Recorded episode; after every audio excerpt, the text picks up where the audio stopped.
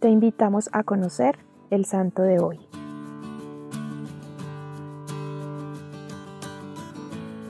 Hoy conoceremos la vida de San Roque. En el siglo XV ya se veneraba a San Roque en Italia y en Francia, poco después de su muerte. Las cosas que conocemos son tomadas de historias que fueron pasadas de generación en generación.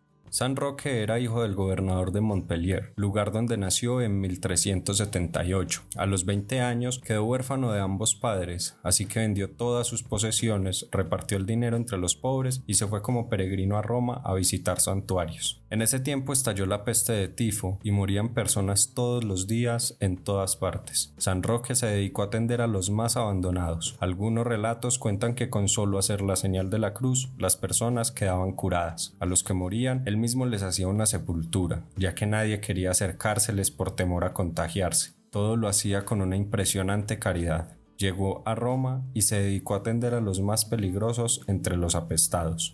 Un día, mientras atendía a algunos enfermos, se sintió contagiado de la enfermedad. Empezó a ver cómo su cuerpo se llenó de manchas negras y de úlceras. Para no ser una carga para nadie, se retiró a las afueras de la ciudad, cerca de un nacimiento del que bebía agua. Un perro lo encontró y diariamente le llevaba un pedazo de pan que robaba de su amo. El dueño del perro encontró a San Roque, lo llevó a su casa y lo cuidó hasta que se curó.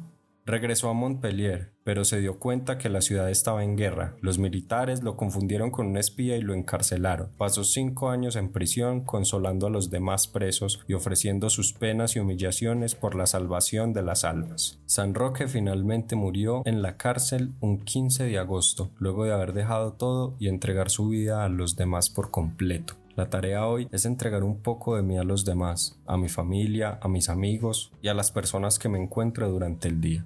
Señor Jesús, te pedimos a ejemplo de San Roque entregar más de nosotros, salir de nuestra comodidad para ayudar a los demás y conseguir la salvación de muchas almas. Cristo Rey nuestro, venga tu reino.